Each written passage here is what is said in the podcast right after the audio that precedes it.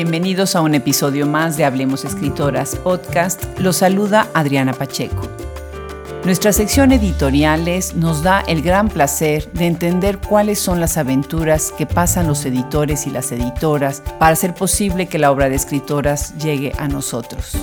Lo más interesante de estas cápsulas es, además de saber de ellos, sus recomendaciones, comentarios y anécdotas sobre las escritoras que están publicando. Y estas conversaciones nos dan la oportunidad de saber qué más hay en sus catálogos, por qué seleccionaron los libros y cómo ha sido el proceso para llevarlos a la letra impresa y digital. Estamos seguros que enriquecerán su lectura escuchar a estas voces. El día de hoy tenemos el gusto de platicar con Emiliano Becerril Silva sobre una editorial fascinante, Elefanta Editorial. Que disfruten esta conversación y visiten nuestra página web para ver más de sus portadas y saber más de estos libros. También visiten la página web de la editorial. Comenzamos.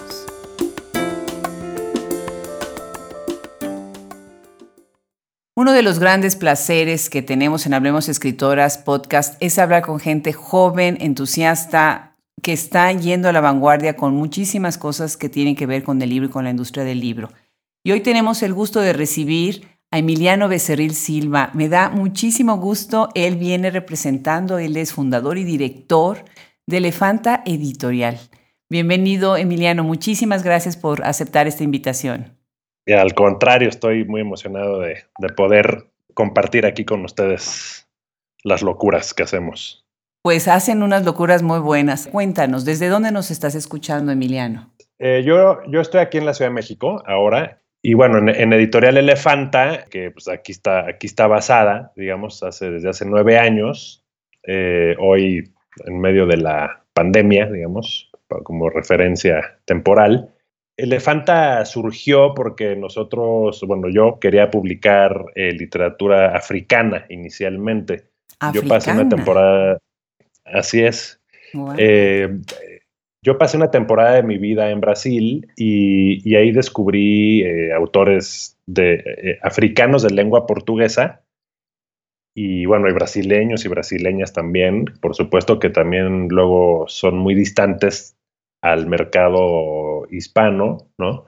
Entonces me di cuenta que, había toda un acercamiento posible a cosas maravillosas. Entonces, por un lado, quería ir eh, publicando poco a poco literatura brasileña y africana, ¿no? Pero ha sido muy difícil lograrlo porque, bueno, eh, si uno quiere publicar literatura africana, conseguir apoyos como eh, desde una editorial independiente, que no, yo no tengo como banqueros que atrás que, que sostengan la editorial, sino más bien la vamos... Eh, que, le metan el dinero. Exacto, ¿no? Entonces, bueno, hay que ir levantando los proyectos, ¿no? Y es, pues digo, es agotador, pero al mismo tiempo, bueno, uno, justo la palabra entusiasmo que decías al principio en la presentación, eso nos mantiene, ¿no? Entonces, poco a poco hemos ido publicando literatura africana, porque yo lo que descubrí es que al final a lo mejor hemos estado acostumbrados a leer literatura muy, muy europea, ¿no? Por decirlo de alguna manera, y los problemas de esta literatura europea eh, no son los mismos que los latinoamericanos, ¿no? Y en cambio en África hay contextos mucho más similares, eh, porque eh, pues, es un continente excolonizado, igual que el continente americano, que hablan y escriben en la lengua de los colonizadores, aunque sus lenguas están alimentadas por las lenguas locales, que tienen, son democracias en construcción, hay intereses, hay recursos naturales, hay desigualdades. Eh, entonces, cuando uno se mete a la literatura africana, descubre que es un espejo de la latinoamericana en muchos sentidos, ¿no? Pero al mismo tiempo es muy distante. Entonces, uno puede reconocerse con una distancia muy privilegiada, digamos, al leer literatura africana. Y a mí eso fue lo que me maravilló. Y un poco lo mismo con la literatura brasileña, ¿no? Porque de alguna manera es como un destino que se dislocó en el continente, ¿no? O, nosotros nos dislocamos del, portugués, digamos, entonces también sirve como espejo, ¿no? Entonces, ese era el, el interés inicial, pero bueno, al final la, editorial, Elefanta, no solamente se trata de eso, ¿no? Conforme ha pasado el tiempo y cuando uno es editor, eh, es casi como cuando uno es doctor, ¿no? Cuando un doctor entra a un cuarto, todo el mundo tiene achaques y pregunta cómo resolver su salud, ¿no? Pues como editor, muchas veces eh, uno entra a un cuarto y, y, salen libros, ¿no? Así como, o un tío que tiene un, libro o lo que sea, ¿no? Este, eh, y al mismo tiempo uno va viendo libros por todos lados, ¿no? Entonces, pues bueno, a mí me interesaba mucho ser, ser, ser un puente también con mi entorno inmediato y con el idioma español, ¿no? Siento que, que hay muchas cosas muy interesantes sucediendo en nuestro idioma y, y también poder, pues, plantearlas desde, pues desde mi mirada o desde mi sensibilidad, no sea buena, mala, limitado, lo que sea, pero ir, ir aportando algo. Y entonces, desde, desde los temas locales de México, pero no solo eso, sino latinoamericanos, y ahora tengo un interés eh, particular en el Caribe, digamos, me gustaría irme acercando mucho al Caribe. Siento que, que es una región muy poderosa y muy relegada también en la industria.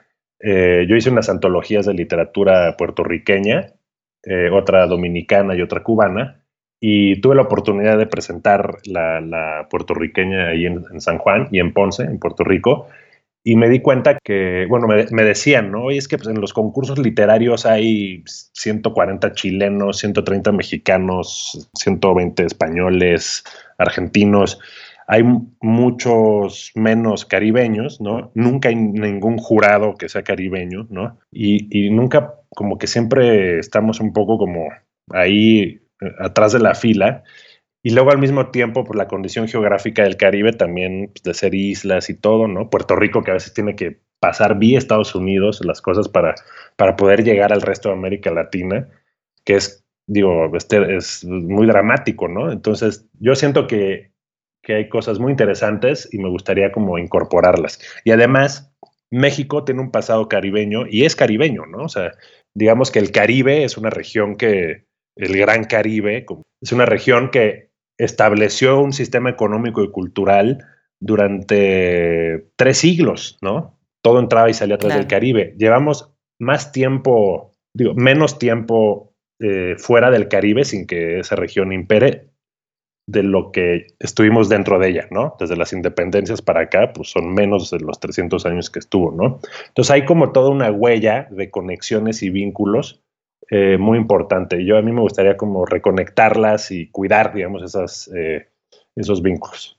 Ahora entienden por qué lo invitamos al programa. Díganme si no está de lo más interesante eh, su perspectiva, la idea esta de rescatar Emiliano, tenemos una escritora dentro del proyecto Hablemos Escritoras Podcast, Silvia Gurrola, que ella también está enamorada de África, vivió muchos años allá y ha publicado obra eh, basada también en todo lo que ella vivió allá. Sí, se me hace muy interesante esta conexión y creo que tienes razón.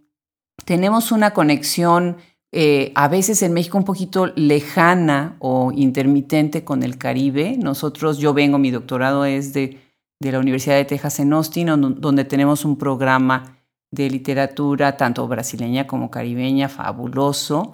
Y la verdad es que sí, se necesita escuchar, leer más. De hecho, uno de nuestros colaboradores, Wilfredo, él es de Puerto Rico lo cual enriquece muchísimo nuestro podcast y nuestro proyecto. Ah, Pero cuéntame, yo sé que además tú, bueno, tu trabajo ha sido con, en edición, en corrección, en coordinación de muchos proyectos, has colaborado en varias revistas importantes, ¿no? Como Nexos, Letras Libres, Este País, La Jornada, y has traducido, lo cual es fantástico porque traducir del español al portugués y del portugués al español, pues es necesario, ¿no? también del francés. Y algo que me interesó muchísimo escuchar eh, y leer de tu, de tu biografía, ¿no? Es que tú tienes que ver algo con la música. Fuiste productor radiofónico para Radio UNAM. ¡Qué maravilla! Platícanos un poquito sobre tu carrera, Emiliano. ¿Cómo, ¿Cómo llegaste a todo esto que estás haciendo desde ti? Sí, bueno, soy, digamos que la dispersión de repente tiene sus frutos gratos, ¿no? Entonces, Sí, o sea, como que me, involucro en muchos proyectos, ¿no? Eh, siempre he estado muy cerca del mundo editorial y, el mundo escrito, ¿no? La verdad, lo, lo, digo aquí en público, soy un músico frustrado, ¿no? Estoy ahora, de hecho, en la pandemia, tratando de retomar tres instrumentos, o sea, pésimo, pero bueno, o sea, me interesa mucho la música, me gusta, creo que creo que casi ideológicamente me parece que es un arte que implica empatía, que implica tiempos de escucha. Es muy bonito, ¿no? Y además es muy poderosa y conmovedora. Me, gusta, me gusta mucho, la verdad. En la UNAM, en el Radio UNAM, lo que hicimos fue un proyecto muy interesante. Fue una, serie radiofónica donde entrevistamos a refugiados y refugiadas recién, recién llegados a México. Eh, me interesaba mucho en el marco de la historia del refugio que ha habido en México, que siempre se ha dicho que es un país muy, eh, digamos, generoso, ¿no? Digo, ahora ya es más polémico esa, decir esa frase, pero en general, ¿no? A mí me interesaba mucho ver qué es lo que pasaba actualmente con esa actitud vital, más allá de los partidos políticos ni nada, ¿no? O sea, como qué, qué ha pasado. y también entender cómo eran los flujos migratorios, ¿no? había, había eh, historias de todo tipo, porque antes para poder pedir el refugio tenías que, compro tenías que comprobar que tu vida corría peligro en tu país de origen. Y había eh, factores eh, con los cuales tú podías argumentar que eso existía, ¿no? Y se han ido incorporando a lo largo del tiempo esos factores o circunstancias. Ya puede ser por discriminación, por violencia de género, por eh, temas religiosos, muchos temas que antes no, antes había muy pocas razones que justificaban, ¿no? Entonces, bueno, hicimos una, una, serie de entrevistas a gente aquí en la Ciudad de México y fue muy interesante, la verdad, fue en colaboración con ACNUR y bueno, pero también tiene que ver, digamos, con mi interés en lo africano. Yo una vez fui eh, como intérprete de un eh, solicitante de asilo en la Comar, que era una instancia del gobierno, eh, y este solicitante era de Angola, ¿no? En fin, pero también el radio y la voz y todo es muy bonito, la verdad. Mi sueño sería poder tener un programa de radio alguna vez, así que qué gusto estar aquí. No, qué maravilla, serías buenísimo, se, se ve que serías buenísimo. ¿Cuántos idiomas hablas, Emiliano? Pues hablo el portugués, eh, francés e inglés y español. Y, ya luego, pues ahí le inventas ahí de cotorreo en lo que sea, ¿no? Pero no. ahí. Este, Qué maravilla, el, portuñol famoso. Portuñol, sí, es increíble, ¿no? Es muy bonito esas, esos, esos cruces. Y, yo, yo siento que todavía no conozco eh, obras que realmente sean como en los dos idiomas, ¿no? O en, o en Spanglish, ¿no? O sea, seguramente tú, tú has de conocer más, pero cuando lees algunas cosas escritas en, inglés, a lo mejor tienen palabrillas en español, ¿no? O algunas cosas escritas en español, viceversa, pero una obra que, realmente sea como un término neutro, que pudieras publicar íntegramente el mismo texto en dos idiomas, eh, todavía no conozco, ¿no? Sería algo muy, muy loco, no sé si sea posible, ¿no? Pero en estos tiempos de fronteras. Sí, en estos tiempos de fronteras todo, todo se puede o todo no se puede, ¿verdad? Dependiendo de qué tan grande sea la, la, barda, el muro entre la frontera. Con las escritoras, por ejemplo, las escritoras em, latinas, las hispanas en Estados Unidos, ¿no? La Latinex y demás, tienen unas obras bellísimas y así como dices tú, ¿no? Mezclando el español con el inglés es una delicia, es una delicia. O sea, yo con todo respeto a los puristas, yo sé que cada ah. quien, cada cabeza es un mundo, pero yo gozo esa, esa hibridez, ¿no? Esa pasar al otro lado de la raya, ¿no? Ahora que, estoy, que estamos eh, platicando también sobre, sobre términos y palabras, idiomas y demás, me encanta el nombre elefanta. Y bueno, pues yo tengo aquí enfrente de mí cuál es la definición y por qué se llaman elefanta, pero yo quiero que tú nos cuentes por qué se llaman elefanta. Pues mira, elefanta, y ahorita justo que decías lo de las fronteras y las bardas, me vino a la imagen la, no sé si viste hace unas semanas o un mes, una parte del muro este que se cayó porque el viento lo tiró, no sé si lo viste. Sí, como. O sea, había una parte en la frontera, sí lo viste, era una parte en la frontera que ya el muro, como creo que ya construido, y el viento lo tiró así, ¿no? Y bueno, elefanta es el nombre de un viento, justamente. Eh, a mí me gusta mucho, digamos, la palabra porque, primero, bueno, como los vientos son los que conectaron al mundo, no fue el mar, sino fue el viento que empujó las velas de los navegantes. Y luego eh, trae mucha fertilidad, digamos, el viento de un lugar a otro. Y, el, y elefanta es el nombre del viento que se lleva el monzón en la India y cuando se lo lleva crece y todo florece, ¿no? Y también los vientos pues tienen muchos temperamentos, ¿no? Pueden ser muy sutiles, pueden ser reconfortantes, pero pueden ser violentos y al final son de alguna manera como eh, la arteria de muchas cosas que pasan en este mundo y conectan cosas. Y, la, y esto es un poco la idea de la editorial, que hacer puentes que, se, que conecten maneras de ver el mundo con otras, ¿no? Y, y luego pues el nombre elefanta también hace alusión a un animal hermoso, está relacionado con la memoria, en fin, ¿no? Eh, y además en femenino, que me gusta. Elefanta al final eh, es un poco eso, y, justo la, narrativa en Elefanta la tenemos dividida por continente. Entonces, básicamente, o sea, puede haber algo de 1920 o de, del 2010, ¿no? Pero es de un continente y un poco ya así lo tenemos. Todos tenemos la colección de África, de América, de Asia, de Europa, ¿no? pero principalmente África y América, y poco a poco algunas cosas de Europa, para, porque al final tenemos que también vincularnos con Europa, porque hay muchas cosas que nos ayudan a conectar, ¿no? También haciendo vínculos por allá.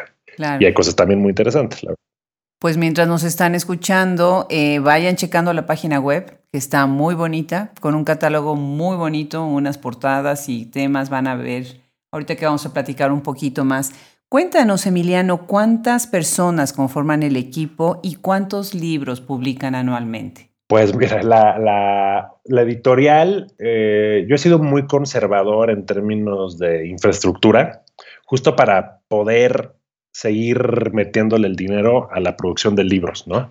Entonces, somos un equipo muy chico, no, no somos constantes, eh, o sea, más bien como por proyecto trabajamos a lo largo del año, pero nadie es como un, nadie tiene un trabajo eh, al 100% en Elefanta, excepto yo. Eh, y somos pocos, somos dos, una diseñadora y un diseñador que trabajamos muy seguido. Eh, luego pues, con la, la imprenta también, en la difusión, etcétera, pero todo es. Y luego, pues cada libro tiene como sus colaboradores, ¿no? Pero es un equipo pequeño, la verdad, lo cual es bueno y malo, porque ahora, por ejemplo, en la pandemia, como no tenía una infraestructura grandota que sostener, o aunque fuera chiquita, pero que implica un costo, pude recluirme un poquito más fácil y pasar así como por la sombrita, ¿no? igual les digo, está, cardíaca, está cardíaca la cosa, de todas formas, ¿no? ¿Cómo no? Me encantan las portadas de los libros, me encanta el diseño, unos trazos eh, discretos, sutiles, ¿no?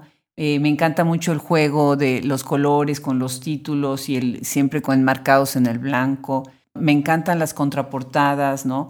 Eh, el trabajo de edición es muy bueno, muy bueno. Platícanos un poco más también, bueno, todas estas complicaciones que tienen eh, en traer escritoras y escritores de otros países. ¿Y qué dicen? Por ejemplo, ¿qué dicen los escritores africanos de ser eh, traducidos y publicados en, español? Pues fíjate que hay, hay, algunos que no les importa tanto, digamos, y otros que sí se emocionan, ¿no? Y depende, ¿no? Eh, ahora, por ejemplo, y luego también tiene que ver cómo es la relación, porque si, si todo es vía una agencia, a veces, pues como que la retroalimentación está como entrecortada, ¿no? Y no te puedes emocionar junto, ¿no? Con el escritor o la escritora.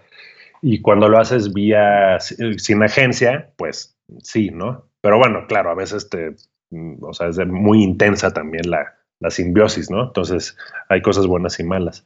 Ahora, ahora, y depende de las personalidades de los escritores y las escritoras, ¿no? Hay, ahora vamos a publicar justo una, eh, hay dos escritoras jóvenes africanas que, vamos a publicar porque nosotros antes estábamos, publicamos eh, gente mayor o, con una trayectoria eh, ya más reconocida, que eran importantes, además que estuvieran traducidos ¿no? al, español, como Mia Couto, ¿no? Pepe Tela, etcétera, entre otros. Pero después dije, no, creo que también ya toca ahora más, más juventud ¿no? africana. ¿no? Y entonces está Trifona Melibea, que es de, de, Guinea, que escribe en español, ¿no?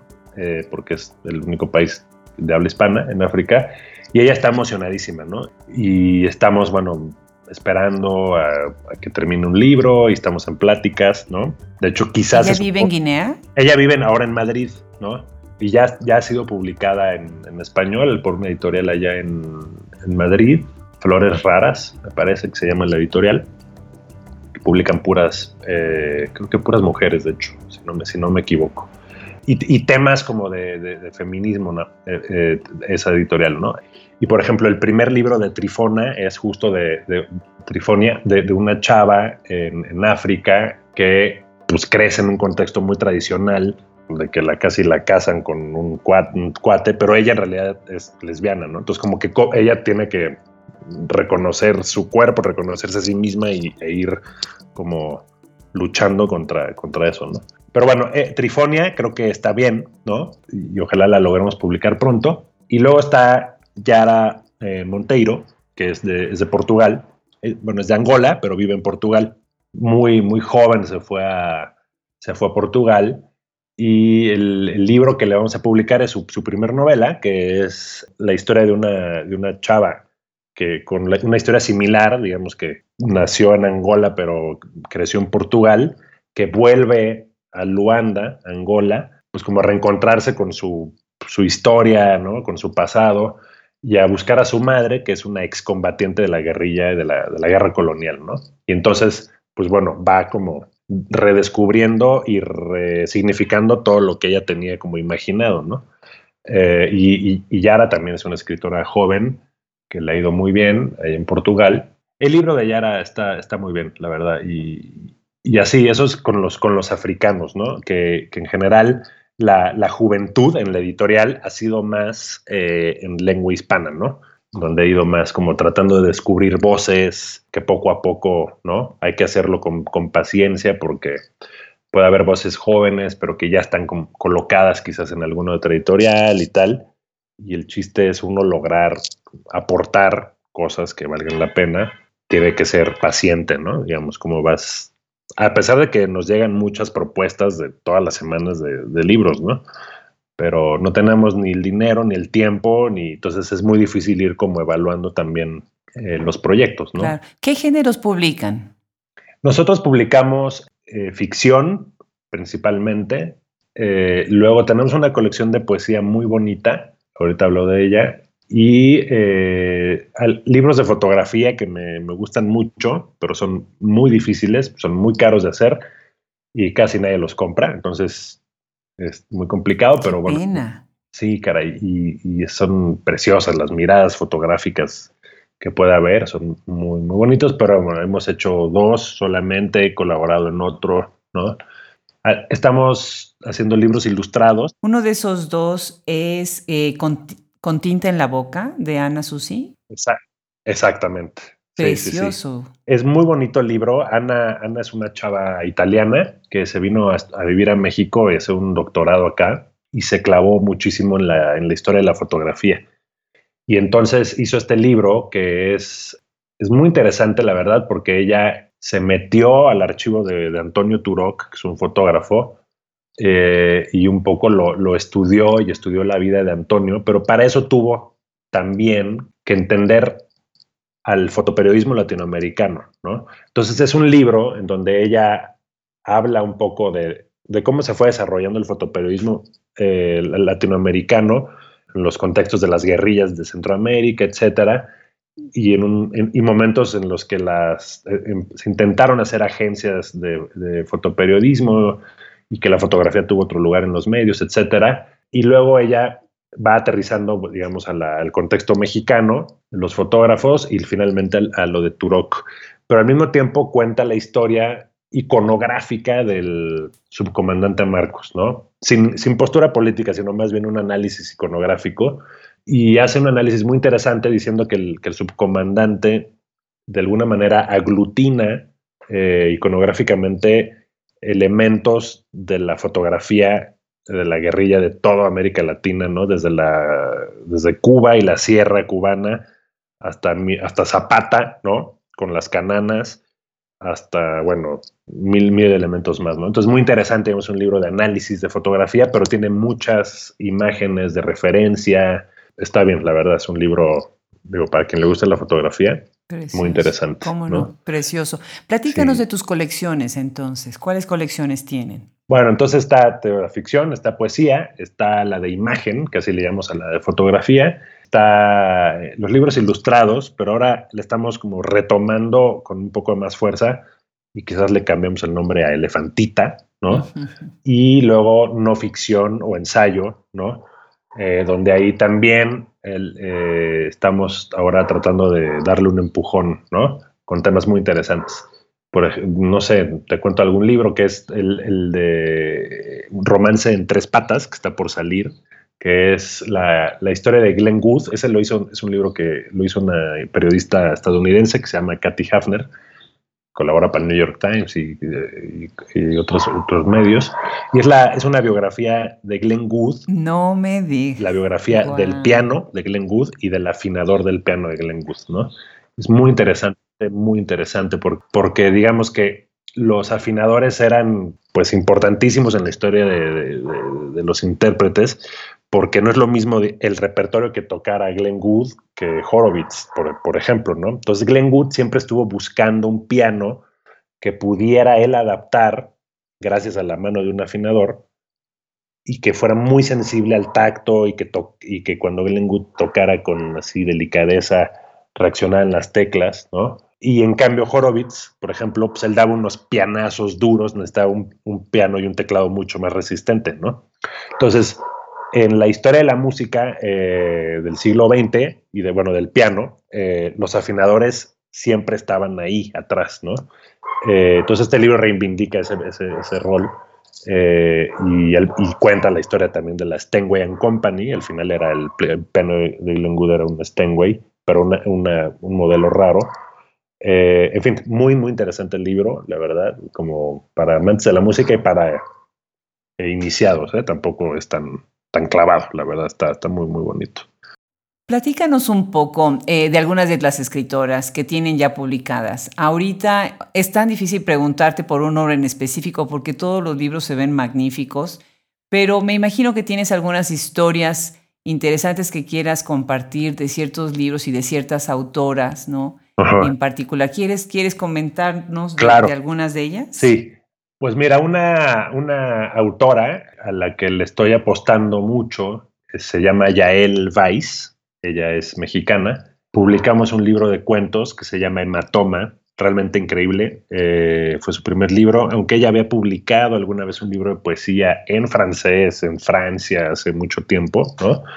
Pero es un libro, este, el de Hematoma, de relatos que es una especie como de universo medio Cronenberg, de alguna manera, como en lugares así casi locos, pero sólidos en la locura, ¿no? Muy interesante realmente, que habla del cuerpo, eh, en algunos casos habla del lugar en el, en el mundo de cada quien, y construye situaciones donde todos quizás pueden ser un poco locos o locas, pero congruentes, ¿no? Entonces, cuando uno lee estos relatos, uno pues un poco se puede descolocar porque no sabe si pues ya no sabe uno quién está loco, ¿no? Como cuando se encuentra un loco muy convincente. Eso es totalmente brasileño, eso es eh, Machado de Asís. Pues sí, casi, casi. En donde todos se, ¿no? Todos se quedan afuera del manicomio y el único loco, digo, adentro del manicomio y el loco es el que se queda afuera porque al final es el más cuerdo, ¿no? Exactamente. Sí, sí, justo tiene eso ya él. Entonces,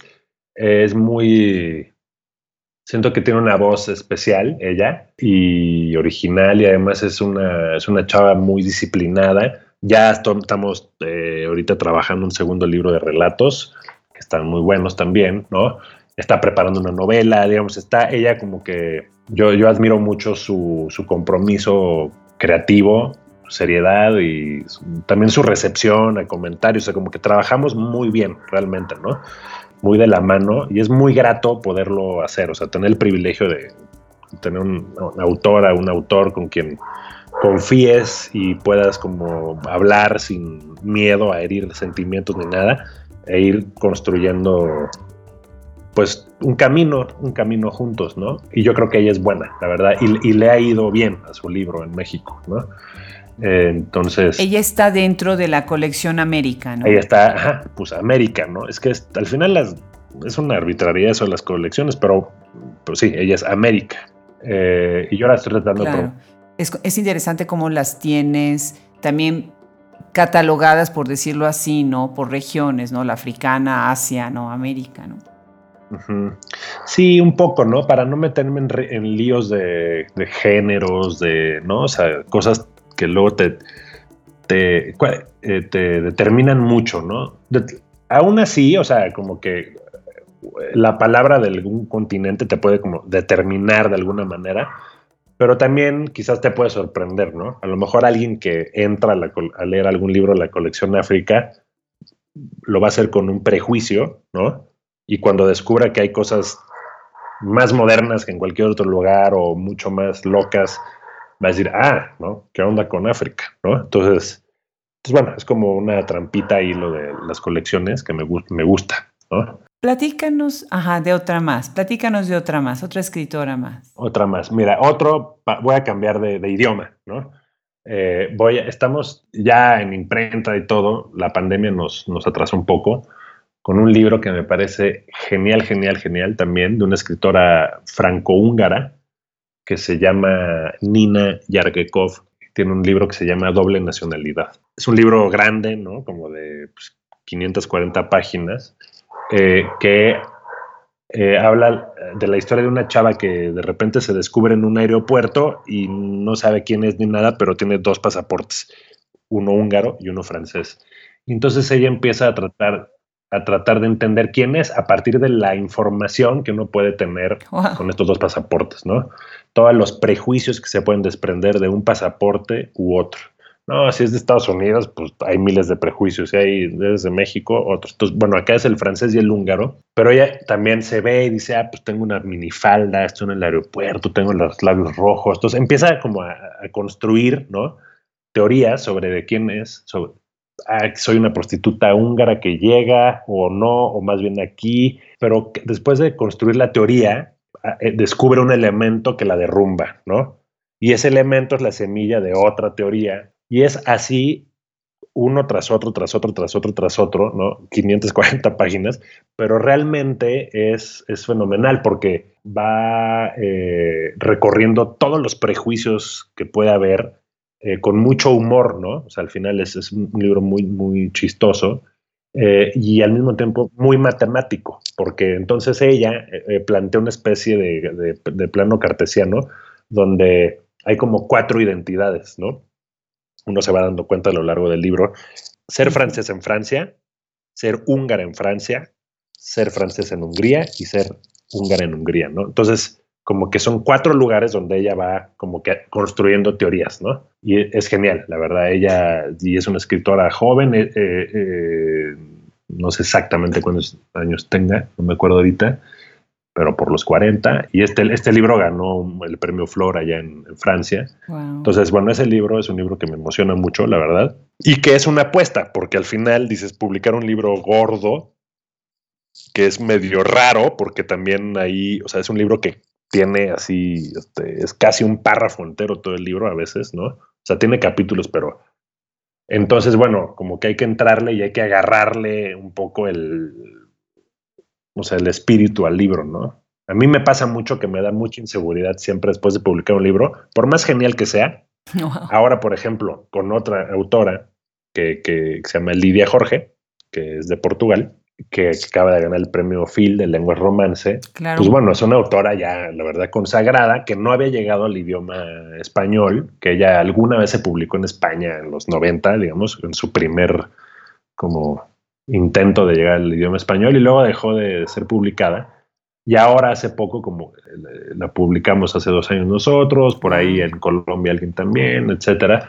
Pero bueno, está traducida a mil idiomas ella, ¿no? Al, chino, a, todos, ¿no? Eh, y aún así a mí me da mucha inseguridad después, o sea, después de que ya publiqué el libro con la editorial, digo, hijo, este libro, ¿qué tal si no le gusta a la gente? ¿Qué tal si tiene ratas? ¿Qué tal si, o sea, hay fantasmas que te rondan, ¿no? Como editor, de las imperfecciones que todo el tiempo persiguen a los libros, ¿no? El libro de Lidia Jorge es eh, Los Memorables, ¿no? Es los, los memorables, sí. Y luego pues, la gente de repente te escribe, gente desconocida, y te felicita y ya, bueno, ya te, relajas y te, ya eres feliz, ¿no? Pero sí, ese libro, bueno, Lidia Jorge, la verdad, estoy seguro que va a llegar muy lejos esa, esa mujer, o sea, em, es una mujer realmente sensible. Estuve en la Feria de Guadalajara en el 2018 y en las entrevistas que daba yo estaba ahí al lado y casi en todas me arrancaba una lágrima porque, porque habla con es muy poderosa, digamos, su, palabra, digamos, entiende cosas muy, muy profundas. Entonces, y así escribe ella. Qué maravilla, Emiliano, qué maravilla. Cuéntanos, ¿cómo es el proceso de traducción? ¿Cómo consiguen a los traductores o eh, en ese rubro qué hacen? Pues eh, hay como varios caminitos, ¿no? A veces los traductores son muy buenos promotores y promotoras de los libros porque conocen, digamos, el mercado de los dos idiomas y están a lo mejor como más compenetrados con algún autor o autora y ellos a veces se acercan y, ofrecen proyectos, ¿no? Y lo que es grato es que en general se, acercan con proyectos que tienen que ver con la editorial, que yo digo, ah, bueno, o sea, quiere decir que sí más o menos hay una especie de, de feeling que se va transmitiendo, ¿no? Llegan, te ofrecen algunas cosas del Caribe justo, o de África, o incluso o sea, europeos, pero, pero con un perfil que tiene que ver, ¿no? Y a veces nosotros pues buscamos directamente los traductores, pero, o las traductoras, pero tratamos de, de que sean más o menos ad hoc al libro, ¿no? O sea, si un traductor o traductor hacen muchas cosas de ciencia ficción o cosas así, pues bueno, a lo mejor ellos les conviene, les van a disfrutar más un libro de que sea más locochón, ¿no? O sea, la idea es que también disfruten los, los, o sea, que yo pueda decirle, pues este, este proyecto que te va a gustar, ¿no? Entonces, pues ahí, ahí vamos, ¿no? O sea, como que es una cosa también de mucho, mucho diálogo eh, y de confianza mutua eh, y, con algunos criterios también de la editorial, ¿no? Sí, son grandes ¿Ustedes aliados. se acercan, se acercan ustedes a los traductores? O sea, ustedes buscan, más o menos piensan quién podría traducir tal libro o algunos traductores ya sabiendo lo que ustedes están haciendo se están acercando a, la editorial. Sí, pasan las dos cosas, pasan las dos cosas. O sea, conforme pasa el tiempo, pues bueno, ya conocemos varios traductores y traductoras y ya nos podemos acercar o preguntarles, incluso hablar de, hablar de, literatura, ¿no? O sea, si uno, de repente hay una traductora que vive en Tailandia, eh, que habla, hablo con ella de la literatura de Tailandia y entonces confío un poco también a veces en, su opinión, ¿no? Eh, como que hay una, hay una, digamos, no solo es como laboral así de, hacer la traducción, sino que hay toda una una conversación más, pues, este, de gustos literarios, que siempre es importante, ¿no? Con los traductores y las traductoras. Son grandes aliados. Magnífico, magnífico. Emiliano, no sabes qué gusto me, me, da haberte encontrado en mi camino. Y te felicito por lo valiente, por la perspectiva, por lo visionario. Gracias. Y por esta apuesta. O sea, definitivamente nos hace tantísima falta eh, los editores son lo máximo. La verdad es que las editoriales y las editoriales independientes, bueno, ¿qué puedo yo decir? Que es, un placer conocer lo que hacen, cada una con lo único que tienen. Y bueno, lo tuyo aporta muchísimo, abre muchísimas puertas que están cerradas a todos los que nos escuchan. De verdad, entren a la página, vean los catálogos, de todos los libros que tienen. Es tan fácil comprarse un libro. Ahora hay tantas opciones no dejemos de leer y no dejemos sobre todo de apoyar estos esfuerzos que la verdad nos, nos, mueven de nuestra zona de confort muchísimo, ¿no? Qué gusto, qué gusto, Emiliano, de verdad, todo, todo un placer platicar contigo. No sé si quieras agregar algo para cerrar esta conversación. Como que siento que he hablado mucho y no he dicho nada, pero este, quiero agregar, quiero decir más nombres de autoras y de autores. Siento que, que, merecen como ser, ser escuchadas. Por ejemplo, eh, estamos también eh, preparando un libro de una brasileña que se llama Conceição Evaristo, ¿no?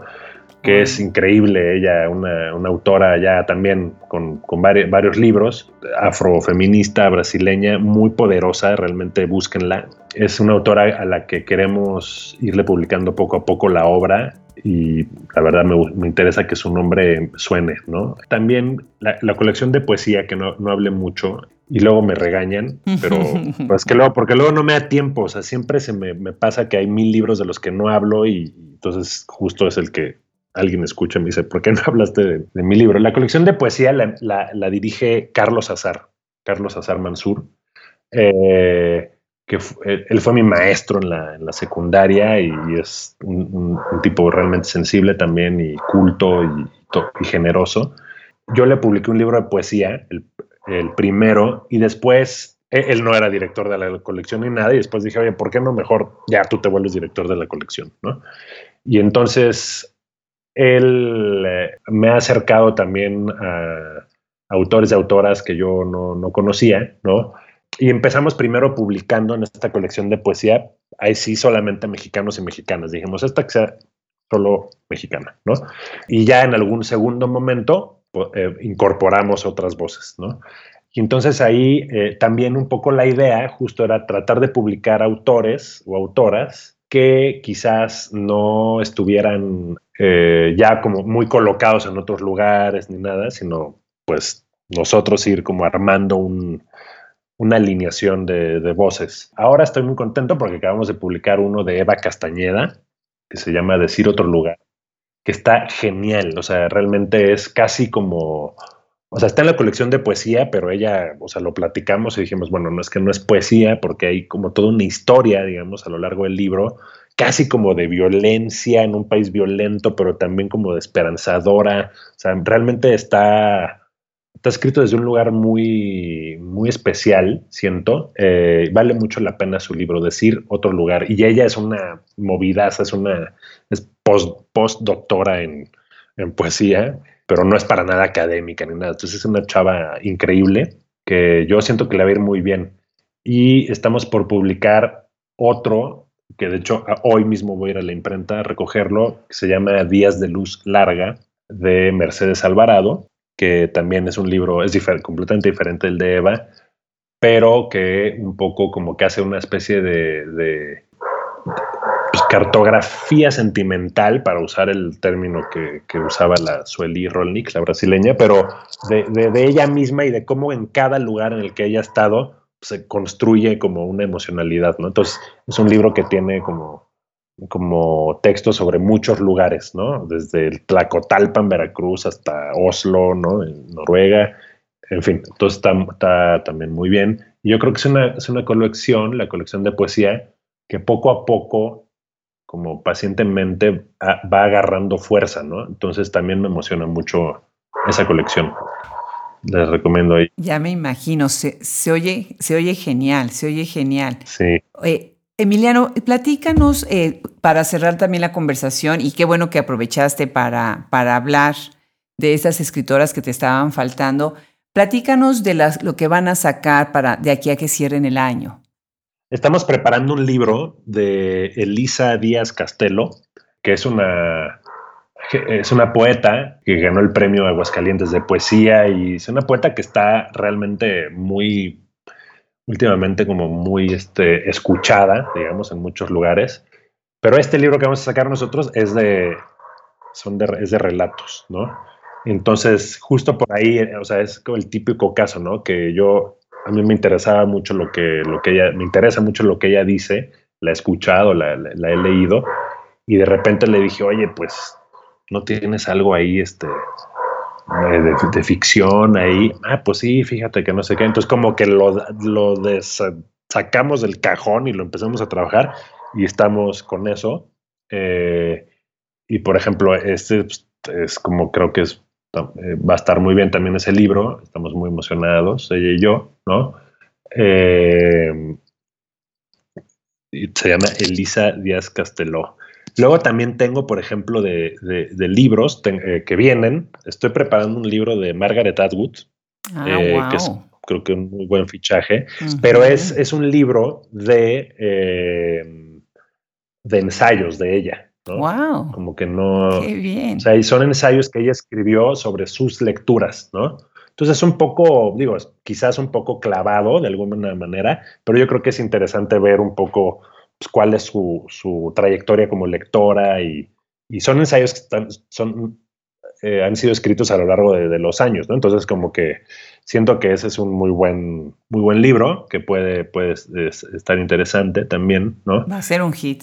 Y, eh, y ya, y luego estoy preparando dos, dos libros. Eh, hay muchos más, no me va a dar tiempo, pero Estoy preparando dos libros eh, sobre de, dos dominicanos, uno que se llama Rey Andújar y, que es un libro de ciencia ficción, que es otro tema del cual ya no nos dio tiempo a hablar ahora, la, ciencia ficción, que también es un género un poco relegado y lleno de prejuicios, que tiene mucho, mucha potencia, yo creo. Y otro libro de Johann Mijail, que es un librito en términos de tamaño, digamos, no de, no de importancia, de una especie de chichifo eh, dominicano, ¿no?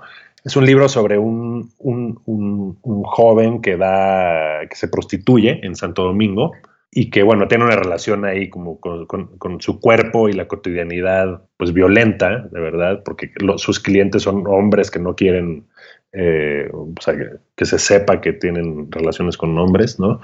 Y al mismo tiempo, mientras todo eso pasa, la descripción de, la, de la cotidianidad de este personaje se le sube gente un poco como si fueran otros espíritus, como algo muy como caribeño, de eh, y a esos mismos espíritus se le suben otros y otros, y siempre es una mujer que se le sube a otra y a otra y a otra. Entonces, ahí es una escritura realmente modernísima y difícil y disruptora que está genial, la verdad, el libro de eh, Johan Mijail, ese me emociona mucho, la verdad. Pero bueno, hay mil libros de los que ya no me va a dar tiempo a hablar. No, no, pues qué maravilla. Muchísimas gracias por extenderte en eso. La verdad es que ya nos dejaste la curiosidad. Mil, mil gracias por acompañarnos en este micrófono y ahora hay que empezar a invitar a tus escritoras. Este es un micrófono abierto. Feliz de la vida. Encantadísimos que los vamos a tener en, nuestro proyecto. Mil gracias, Emiliano. Muchísima suerte con este cierre de año y encantadísima de haberte tenido. Muchas gracias a ustedes, Adrián, y a ti también. Qué placer.